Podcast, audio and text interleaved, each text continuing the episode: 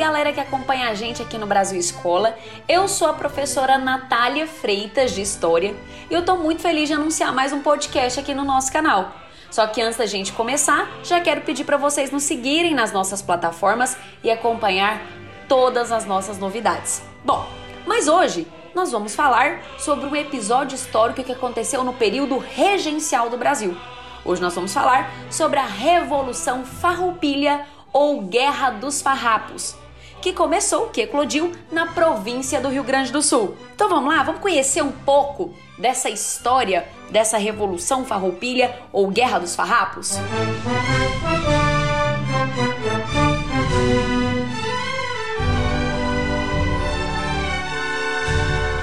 Bom, gente, a Revolução Farroupilha ou Guerra dos Farrapos foi a maior revolta na questão temporal que eclodiu durante o período regencial. Só para vocês terem uma ideia, ela durou praticamente 10 anos. Ela eclodiu no ano de 1835 e ela só vai se encerrar no ano de 1845. 1845, o período regencial, inclusive, já tinha acabado. E o Brasil já estava sendo governado pelo então imperador Dom Pedro II e seu segundo reinado. Então veja bem, ela é uma revolta que perpassa o período regencial, indo até o segundo reinado do Dom Pedro II. Por isso que a gente costuma dizer que ela foi a maior revolta. Quando você olha a duração, foram quase 10 anos de guerra dos farrapos ou revolução farroupilha.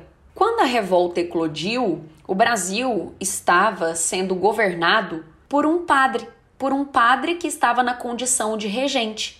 Isso mesmo, o padre Diogo Antônio Feijó era o regente do Brasil quando essa revolta eclodiu. E essa revolta só se encerra, como eu disse anteriormente, quando Dom Pedro II ah, já, já está no trono do Império do Brasil. Bom, mas antes da gente falar das características da Revolução Farroupilha, nós temos que lembrar que o período regencial, que é esse período que está entre o primeiro reinado e o segundo reinado, foi um período muito conturbado, marcado por diversas revoltas, por diversos levantes. Eu vou citar aqui para vocês algumas revoltas do período para vocês refrescarem a memória. Gente, no período regencial eclodiu a revolta de Carrancas, em Minas Gerais. Cabanagem, na antiga província do Grão-Pará. A Revolução Farroupilha, que é o assunto desse podcast no Rio Grande do Sul. A Revolta dos Malês, na Bahia. A Sabinada, também na Bahia. A Revolta do Manuel Congo, no Rio de Janeiro. E a Balaiada, que aconteceu na província do Maranhão. Então eu tô falando de um período muito conturbado.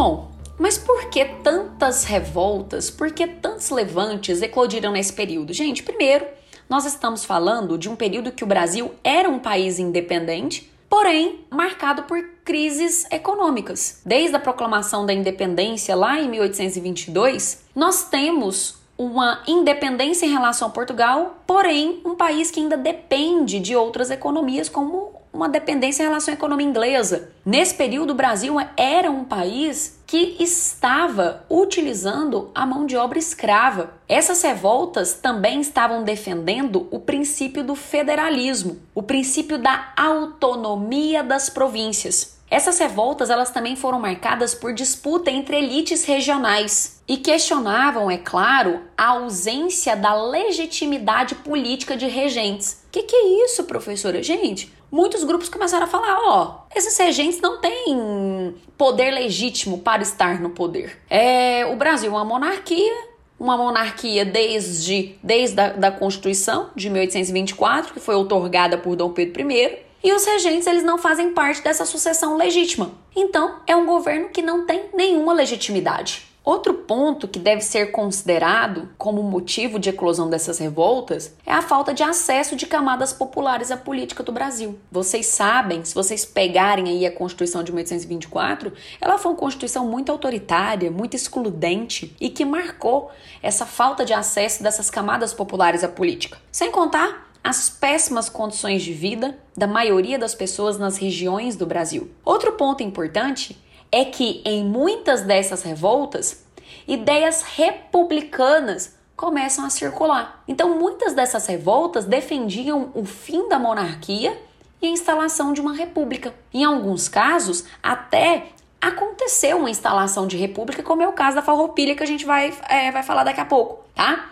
Então, pelo fato de algumas dessas revoltas defenderem o modelo republicano, nós podemos dizer que essas revoltas elas ameaçaram a unidade territorial nacional. Havia um temor por parte do governo regencial que se essas revoltas tivessem sucesso, o território que está localizado o Brasil seria fragmentado em diversos e pequenos países republicanos, como os nossos países vizinhos, que eram antigas colônias espanholas. E ah, gente, essas ideias republicanas que circulavam nessas revoltas não eram inéditas. Revoltas anteriores a essas do período regencial já falavam em ideias republicanas, como a própria Inconfidência Mineira e a Congelação Baiana que ocorreram lá no, no final do período colonial.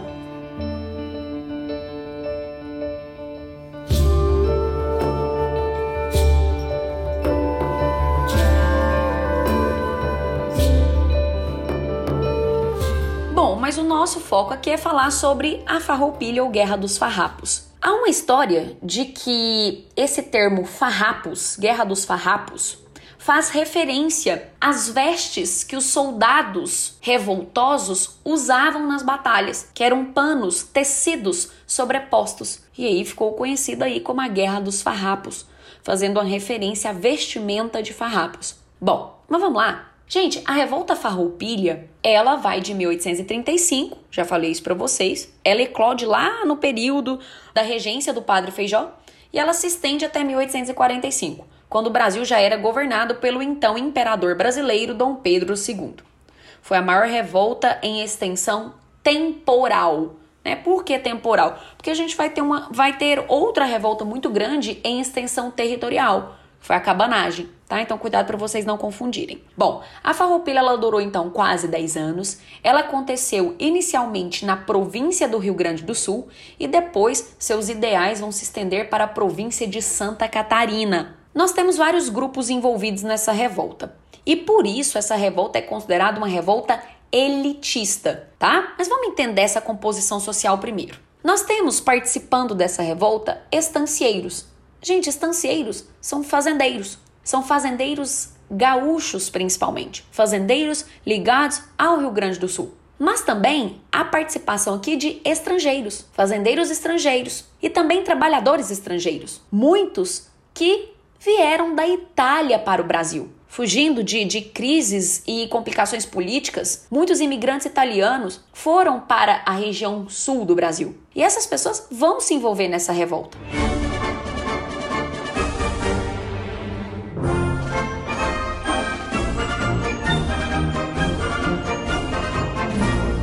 Então, além de fazendeiros, estancieiros brasileiros e estrangeiros, nós também vamos ter a participação de charqueadores, que eram aqueles que vendiam charque.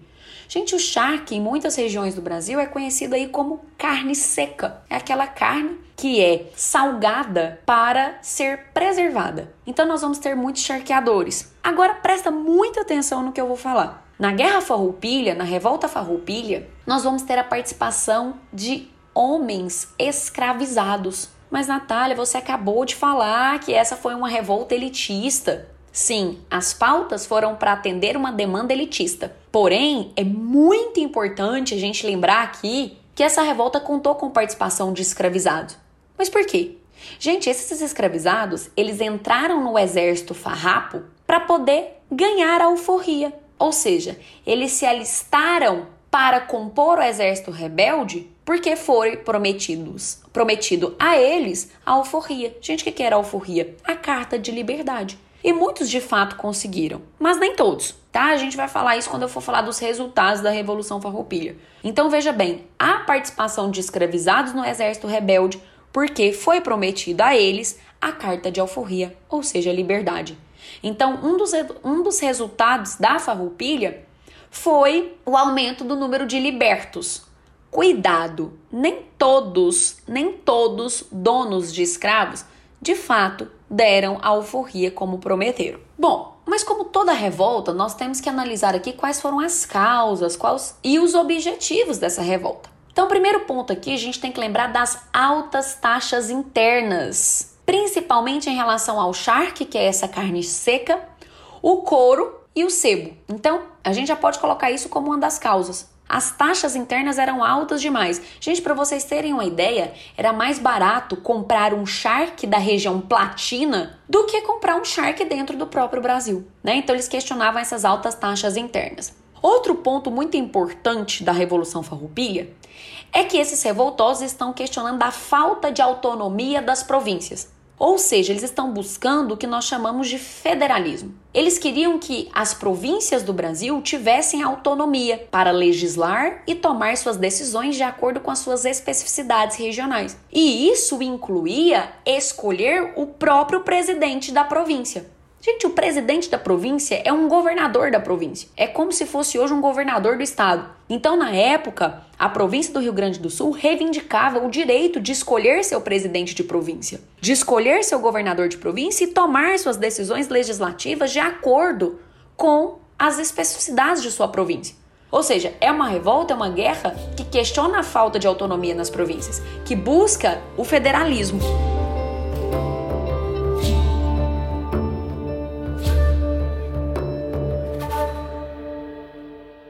Bom, mas nesses 10 anos a gente tem que se perguntar, né? Quais foram as principais ações dos farrapos? Bom, a primeira ação importante, que inclusive vai inaugurar a revolta, aconteceu no ano de 1835, que foi a invasão da cidade de Porto Alegre. Já em 1836, os revoltosos proclamaram uma república, a chamada República Rio Grandense, que colocou como capital a cidade de Piratini, no Rio Grande do Sul.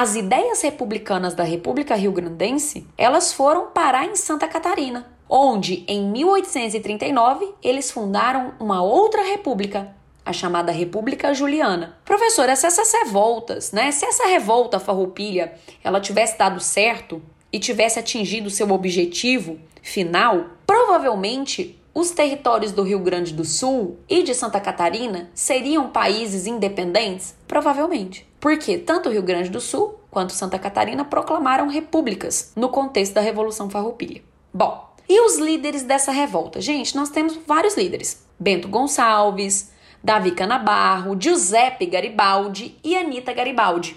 O Bento Gonçalves, ele foi um militar brasileiro, ele era filho de um militar português e foi um dos maiores nomes da Revolução Farroupilha. Buscou a independência da província do Rio Grande do Sul em relação ao Império do Brasil. Existe até uma cidade no Rio Grande do Sul que leva o nome dele, a cidade de Bento Gonçalves. Ah, e é claro, já ia me esquecendo. O Bento Gonçalves, ele foi o primeiro presidente da República proclamada no Rio Grande do Sul, que é essa República Rio-Grandense. Bom, o outro líder que eu mencionei aqui foi o Davi Canabarro. Davi José Martins, né? Conhecido como Davi Canabarro ou General Canabarro.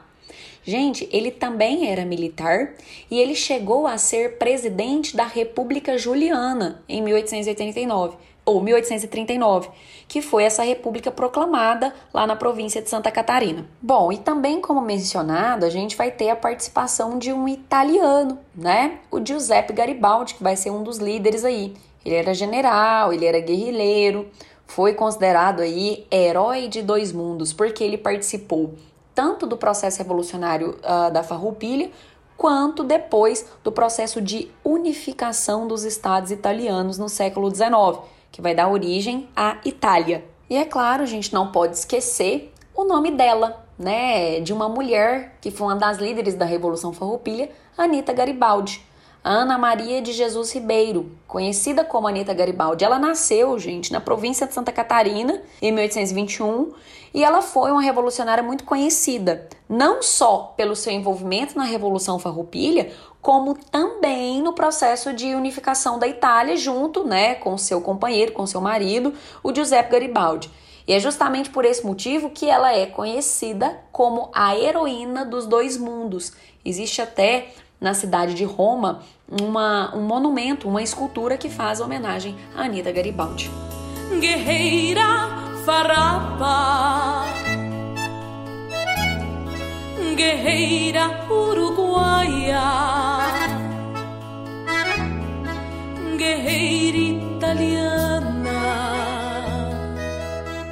Bom, mas foram muitas batalhas envolvendo tropas federais que representavam os interesses do governo brasileiro e tropas rebeldes que representavam o interesse das pautas farroupilhas, né?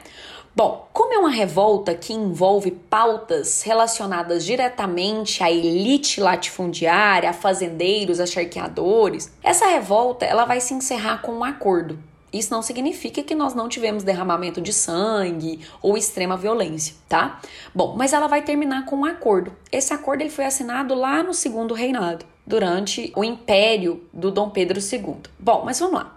O acordo que colocou fim à revolta farroupilha ele é chamado de Poncho Verde ou Ponche Verde, que é um acordo de paz, que é um tratado de paz. E nesse tratado ficou determinado pontos importantes.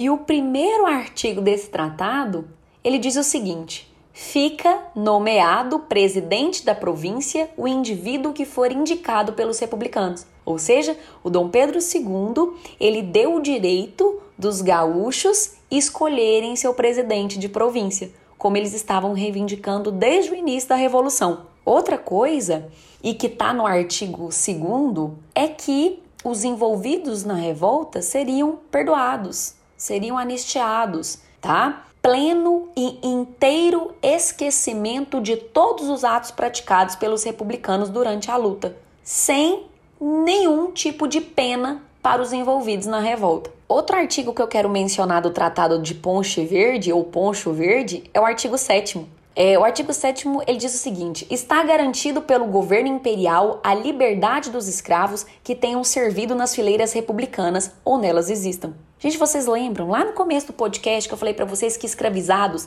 entraram no exército farrapo rebelde para poder ganhar a alforria? Então, a alforria foi contemplada pelo artigo 7 do Tratado de Paz. Porém, nem todos tá? Eu quero deixar isso claro. Nem todos os estancieiros, os fazendeiros envolvidos que colocaram escravizados, de fato deram alforria, tá?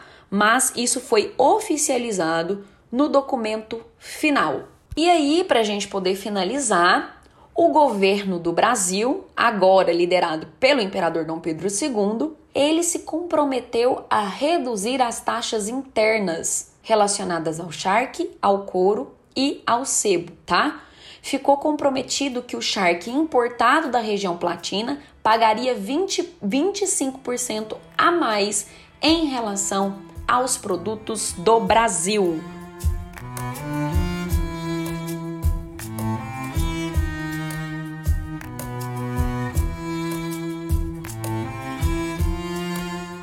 Bom, gente, é isso. Essas são as principais características dessa Revolução Farroupilha, ou também chamada Guerra dos Farrapos. Espero que vocês tenham gostado desse podcast e até o próximo episódio. Tchau, tchau!